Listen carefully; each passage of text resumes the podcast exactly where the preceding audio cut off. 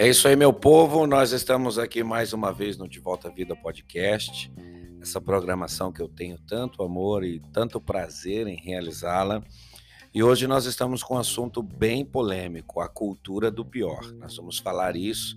Isso se reflete muito sobre a nossa nação, sobre aquilo que a gente pensa, aquilo que a gente vê se formar no nosso país.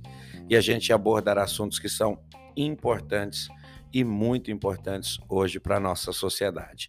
Antes de mais nada, o meu agradecimento pela sua presença. Eu quero agradecer a toda essa audiência maravilhosa que nós estamos alcançando e eu não quero ser soberbo ao falar sobre isso, mas nós estamos alcançando o mundo.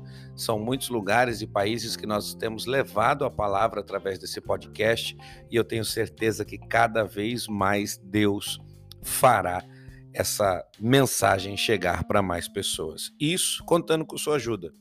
Siga aí é, o nosso podcast na plataforma da sua preferência, nós estamos em todas elas, desde o Apple Podcast até o Spotify, Deezer, Google Podcast, nós estamos presentes em todas elas, somente com a intenção de glorificar o nome do Senhor e abençoar a sua vida. Bem-vindo a mais um De Volta à Vida podcast, hoje, Cultura do Pior.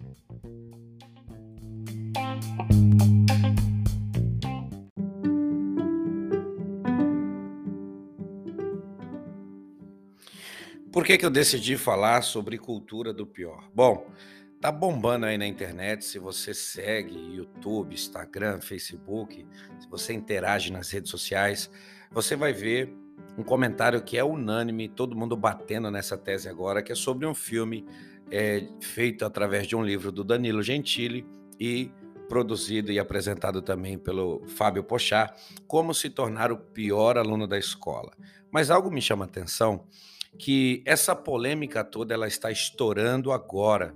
Só que esse é um filme de 2017. Lançado para os cinemas, ele acabou de entrar no catálogo da Netflix e agora a gente está vendo um monte de gente falar de coisas que aconteceram nesse filme que não são adequadas para crianças e a gente vai ver que existe algo muito específico onde as pessoas estão revoltadas com isso.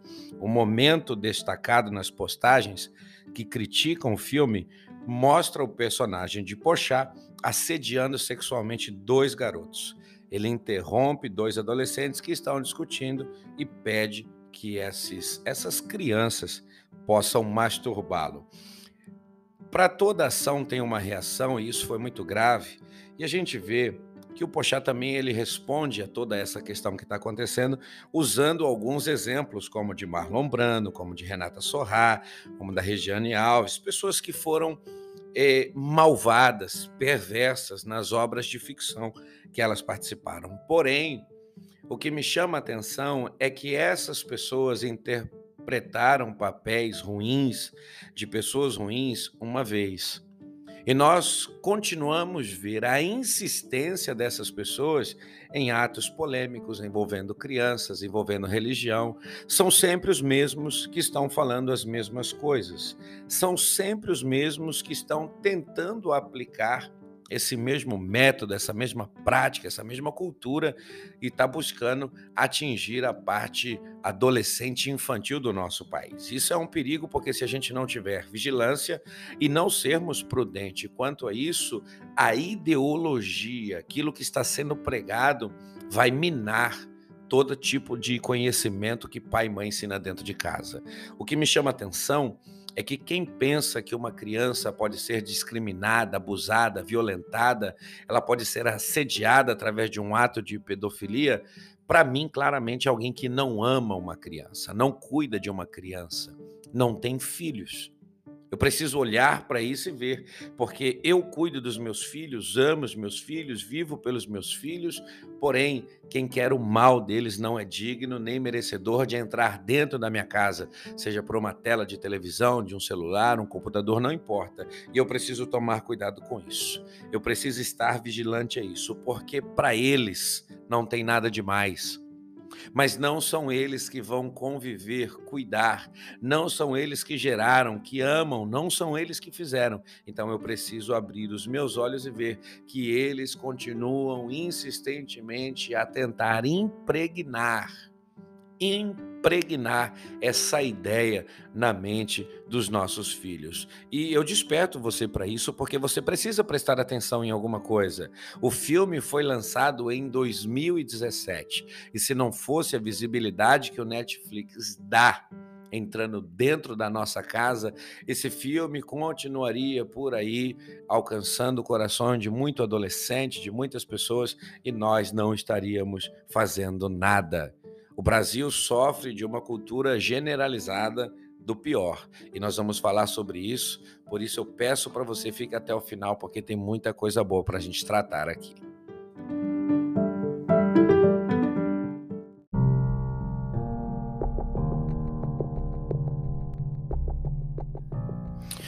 Como é que funciona um filme de ficção? Alguém escreve um roteiro, pessoas são contratadas para atuarem nesse filme. E geralmente os filmes ele tem o mocinho, que é aquele que faz o bem, e o vilão, que é o personagem mau, perverso, que faz coisas que são horríveis. O vilão ele pode ser muitas coisas, ele pode ter muitos atos horrorosos, mas quanto pior for o seu ato, mais asqueroso será o seu comportamento. E quando nós olhamos um filme, isso entra dentro da nossa casa, dentro da nossa vida.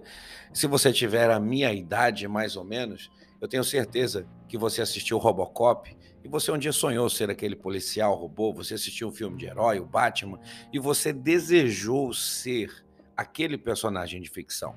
Então, mesmo sendo uma obra de ficção, isso faz parte da nossa cultura e cultura não passa de uma definição que significa conjunto de padrões comportamentos, crenças, conhecimentos, costumes, que vão distinguir um grupo social, uma forma ou uma etapa evolutiva das tradições e valores intelectuais, morais e espirituais de um lugar e de uma civilização. Então, quando nós falamos de Brasil, os nossos valores, os nossos princípios, eles estão sendo totalmente assolados. Mas a gente vai ver que isso é um comportamento das pessoas, crença, e estão tentando impregnar isso na nossa vida, fazer com que isso se torne uma cultura, se torne um padrão, faça parte da nossa vida todos os dias para definir.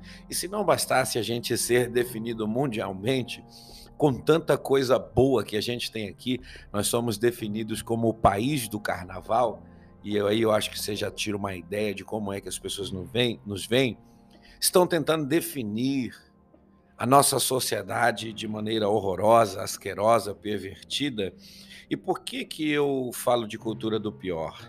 Porque pior é aquele ou aquilo que, sob determinado aspecto, é inferior a tudo mais o que é mais inconveniente, aquilo que é mais inapropriado, insensato do que as outras coisas.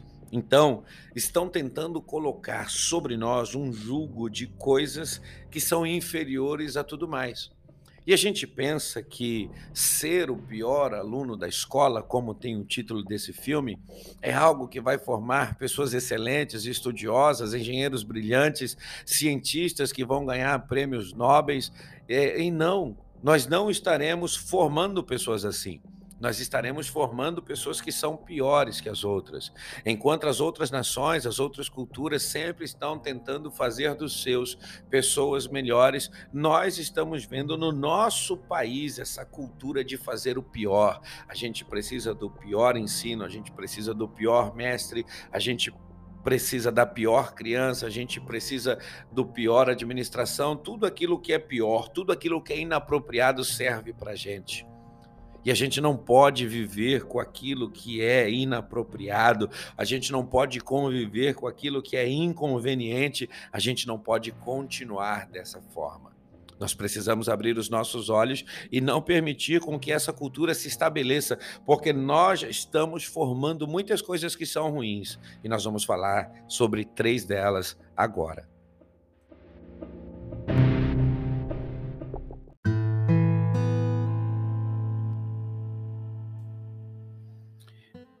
Primeira coisa pior que nós estamos formando, e não se espante de usar essa palavra, nós formamos hoje o pior tipo de políticos.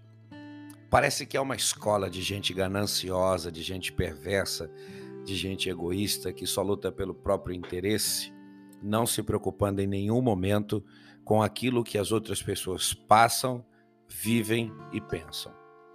Parece que há uma escola aquele que consegue uma posição, um alto cargo, levanta e nomeia um assessor que, em vez de aprender algo bom, ele vai aprender os trâmites ilegais, aquilo que é corrupto, aquilo que é enganoso, que acontece por debaixo dos panos ou a partir de uma canetada. Porém, formar os piores políticos trará suas consequências. O nosso país ele é marcado por muitas gestões que se beneficiaram pessoalmente, porém prejudicaram, foram capazes de prejudicar toda uma nação. Os mais antigos vão lembrar do Plano Collor, Plano Verão e tantos outros planos que aconteceram aonde o dinheiro do povo foi tomado para suprir o buraco que a corrupção dos governantes causaram nos cofres públicos. Porém, essa cultura de se fazer os piores políticos, ela não tem fim. Provérbios 28, 15 diz: Como um leão que ruge ou um urso feroz, é o ímpio que governa um povo necessitado. Quantas necessidades nós estamos passando, quantas lutas nós estamos enfrentando, quantos problemas nós estamos sofrendo. E isso eu falo para você desde educação, quanto saneamento, saúde, tudo aquilo que envolve a governabilidade pública traz para nós brasileiros sofrimento. Nós não estamos só gerando os piores alunos da escola, e eu não estou dizendo com isso que concordo com o título ou o tema do filme. Isso para mim é algo asqueroso, abominável. Mas a gente também está formando outras coisas que são piores. Os piores governantes, os piores administradores, os homens mais egoístas e canalhas estão assentados nas cadeiras das nossas prefeituras, câmaras municipais, governo, estão estabelecidos em toda a nossa nação corrompendo e destruindo tudo aquilo que nós produzimos. Se o Brasil é um país rico, não é porque um governante ou outro conseguiu produzir alguma coisa, porque a força do Brasil se chama brasileiro povo brasileiro. Nós somos aqueles que fomos abençoados por Deus por estar nessa terra tão farta, tão abençoada, porém, nós somos aqueles que são os responsáveis de produzir tanta riqueza. É hora não só de produzir, de parar de produzir os piores alunos da escola, mas também é hora de parar de produzir os piores políticos do mundo. Os piores políticos da história as pessoas que se levantam para maltratar a minha família, a sua família, tirando da boca dos nossos filhos, tirando da mesa da nossa casa o fruto do suor do nosso trabalho, nos impedindo de ter um atendimento médico digno, decente, e a Bíblia é clara em dizer: o povo necessitado sofrerá, como a presa sofre na mão do urso feroz, como a presa sofre na mão do urso que ruge, assim sofre o povo quando é governado por um político ímpio. É hora de nós despertarmos para clamarmos e orar por pessoas que são governantes fiéis, alinhados, adequados à palavra de Deus e que não criarão uma escola de perversão e ganância, pelo contrário, mas ser uma escola de justiça, generosidade e amor pelo povo brasileiro.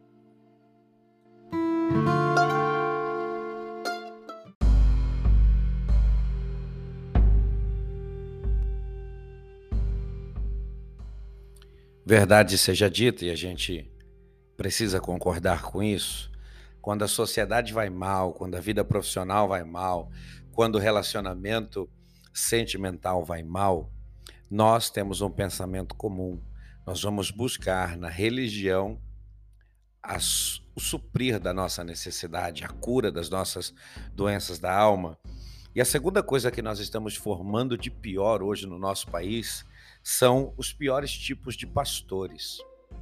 Por quê? aqueles que seriam usados por Deus para servir como remédio, trazer um bálsamo para a nossa vida, se aproveitam das posições de honra que conseguem alcançar pelo fato de conseguir transmitir algo que vem da parte de Deus com clareza, mas sem conseguir separar disso seu próprio interesse.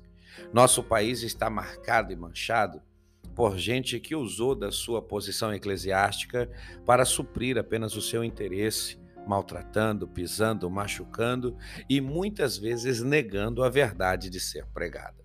Olhando para a história de Israel e a sua cultura, nós vamos ver que toda vez que o povo de Israel foi dirigido por um sacerdote, um profeta, um juiz que era temente a Deus, que servia ao Senhor, esse povo prosperava.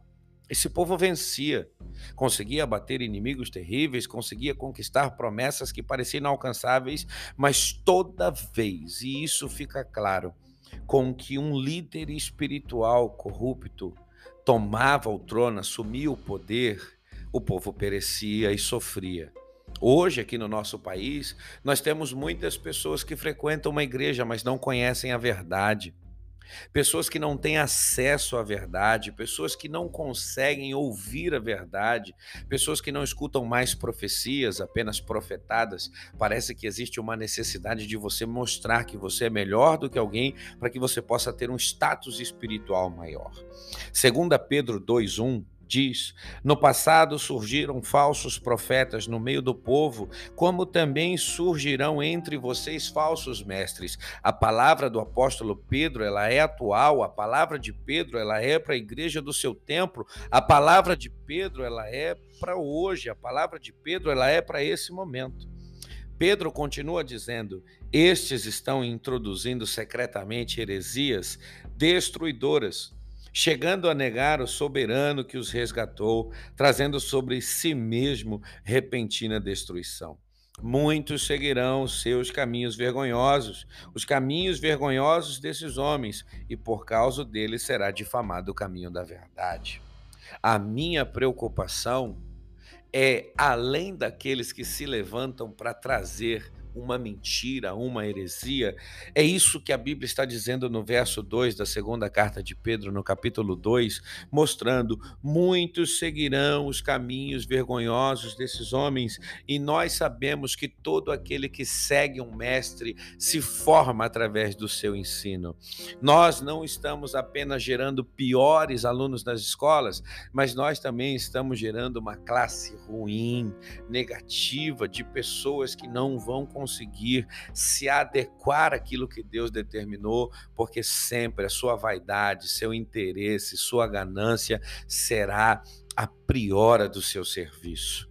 Nós bem sabemos que todo aquele que vive o ofício de ministro de Deus sempre terá como prioridade o reino. Já foi dito pelo nosso Senhor Jesus que diz: busque o meu reino e a sua justiça e todas as demais coisas serão acrescentadas. Eu não sou contra um pastor ter posse, ser rico, ter dinheiro, ser próspero. Eu, como pastor, também desejo isso para minha vida. Eu sou contra alguém usar da mentira para enganar a população, para enganar a igreja, o rebanho de Deus e se beneficiar disso. Isso eu sou totalmente contra. Então, nós vemos os piores tipos de pastores, de lideranças em formação. Pastor Haroldo, são todos? De maneira nenhuma são todos. Ainda existe muita gente honesta, decente, fiel. Nós precisamos entender que não é generalizar, mas sim compreender a porcentagem daquilo que está se formando diante dos nossos olhos. Se você deseja a liderança, o episcopado, ser um bispo, a própria Bíblia diz que você deseja algo que é bom. E o meu conselho é: não permita aquilo que é bom se tornar algo ruim através da sua vida.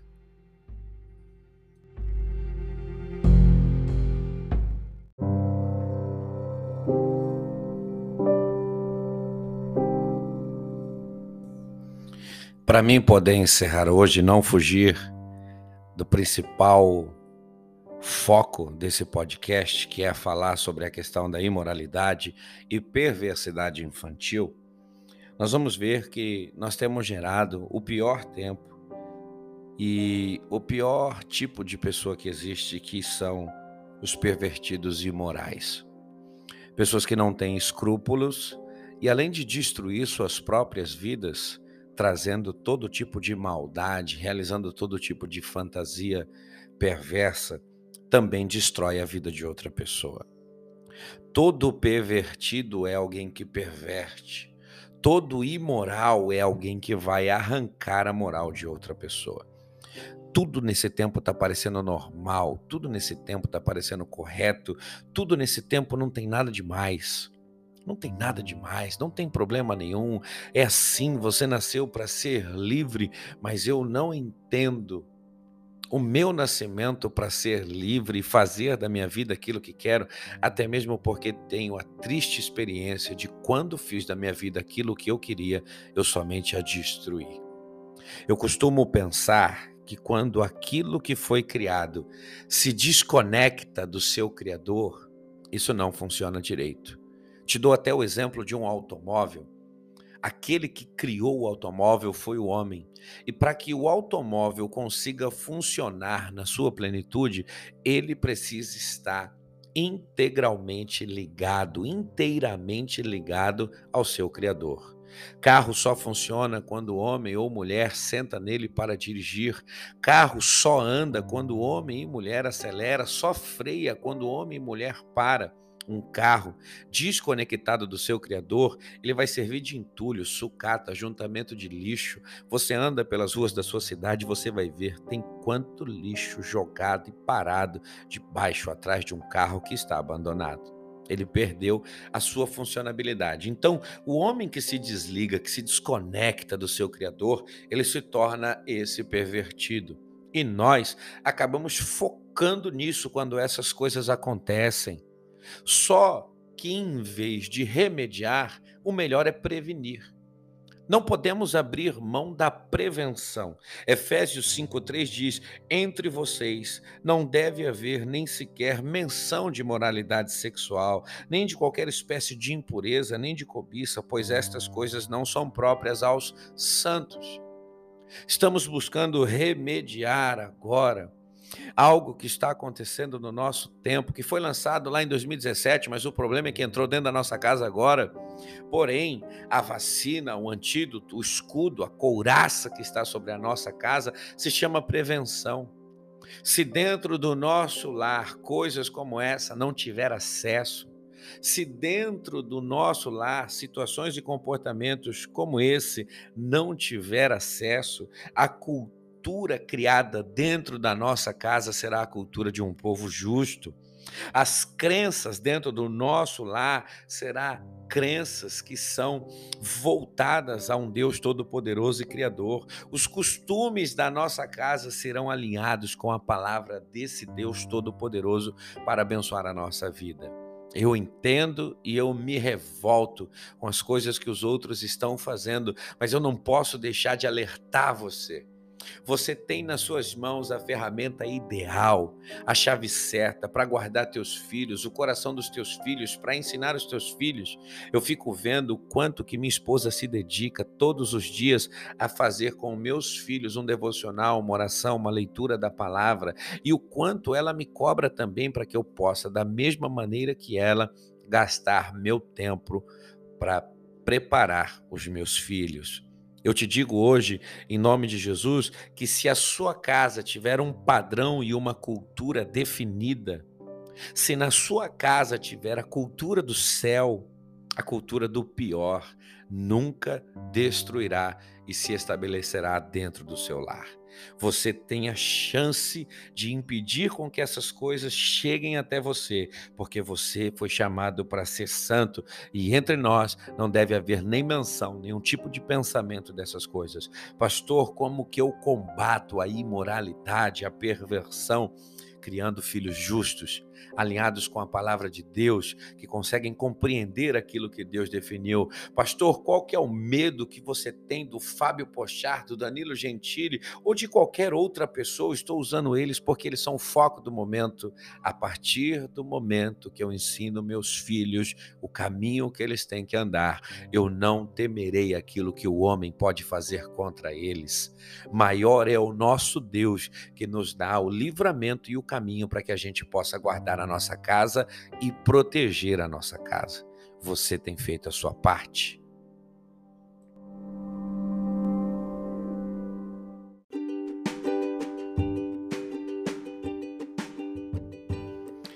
Chegamos ao fim. Infelizmente, esse podcast está acabando por aqui, mas a gente tem produzido muito conteúdo, tanto aqui no podcast quanto também no nosso canal do YouTube.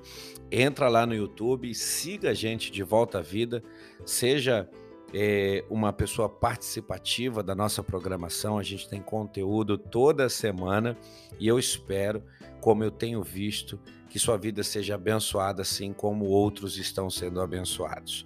Então, a palavra de alerta é: diga não à cultura do pior. A cultura do pior não pode fazer parte da nossa vida. Aquilo que é ruim, aquilo que é inapropriado, aquilo que faz mal, aquilo que é indevido, que é insensato, inconveniente, não deve formar a nossa família, não deve destruir a nossa casa. Nós temos lutado tanto, enfrentado tantas dificuldades para poder preservar, guardar, vencer, ensinar nossos filhos a ser pessoas melhores do que a gente gente não pode perder para essas pessoas que não os amam, essas pessoas que não querem o bem. Então fique atento, esteja alerta. Eu sei que essa mensagem é uma mensagem de alerta e todo alerta é uma chave de segurança. Então você pega essa mensagem e compartilhe com o maior número de pessoas que você puder, com o maior número de pessoas que você conhece. Por quê? Porque se você entender como combater a cultura do pior, você não vai votar em qualquer político. Porque aquele que te dá uma cesta básica na eleição rouba o ano inteiro a sua alimentação. Você não vai frequentar qualquer igreja, porque aquele que é capaz de ocultar de você a verdade, esse vai arrancar de você tudo aquilo que você tem.